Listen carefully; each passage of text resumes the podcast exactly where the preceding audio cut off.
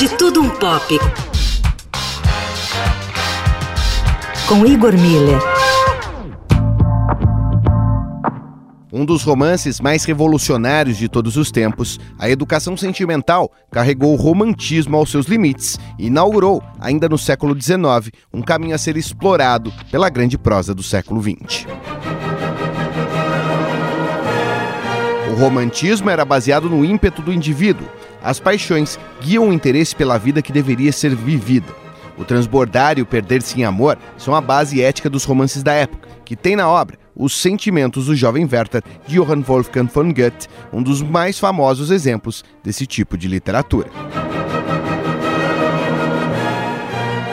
Romance formou uma série de jovens que desejavam se perder de amor, que muitas vezes se suicidavam por não poder dar vazão aos seus sentimentos.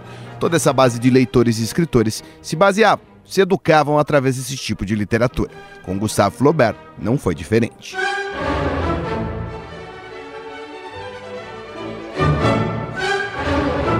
Porém, assim como seu contemporâneo Balzac, Flaubert é um filho também da desilusão, do fim do espírito revolucionário contido no romantismo, desenganado das boas intenções contidas numa vida guiada mais pelas entranhas do que pelo cérebro, em grande parte pelo terror surgido a reboque da Revolução Francesa, contra a juventude dos sentimentos, o realismo cínico.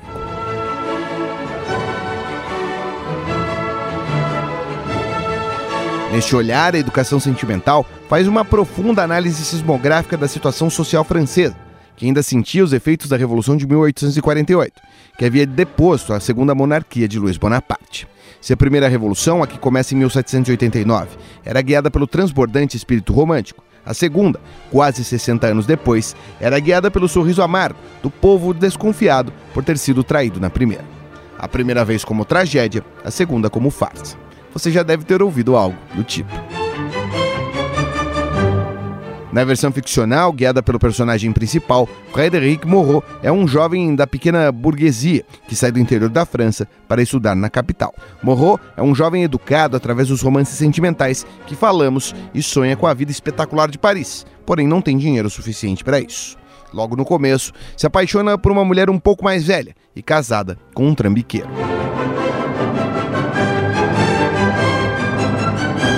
A aparente construção, que apresenta traços iniciais de um clássico romance do romantismo, vai sendo deslocada pela vida de Morro em Paris em convulsão política, em desintegração social e dos velhos valores, com todos os tipos de aventureiros e aproveitadores, fazendo o registro sismográfico mais expressivo de um momento histórico, contribuindo para a formação do romance histórico.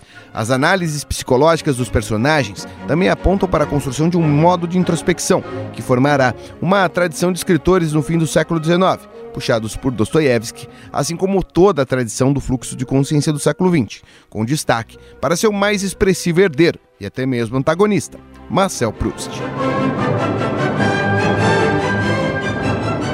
Os trabalhos técnicos de Marcel Biasi e Gormila, falando um pouco de tudo, de tudo um pop. Para o fim de tarde, Eldorado.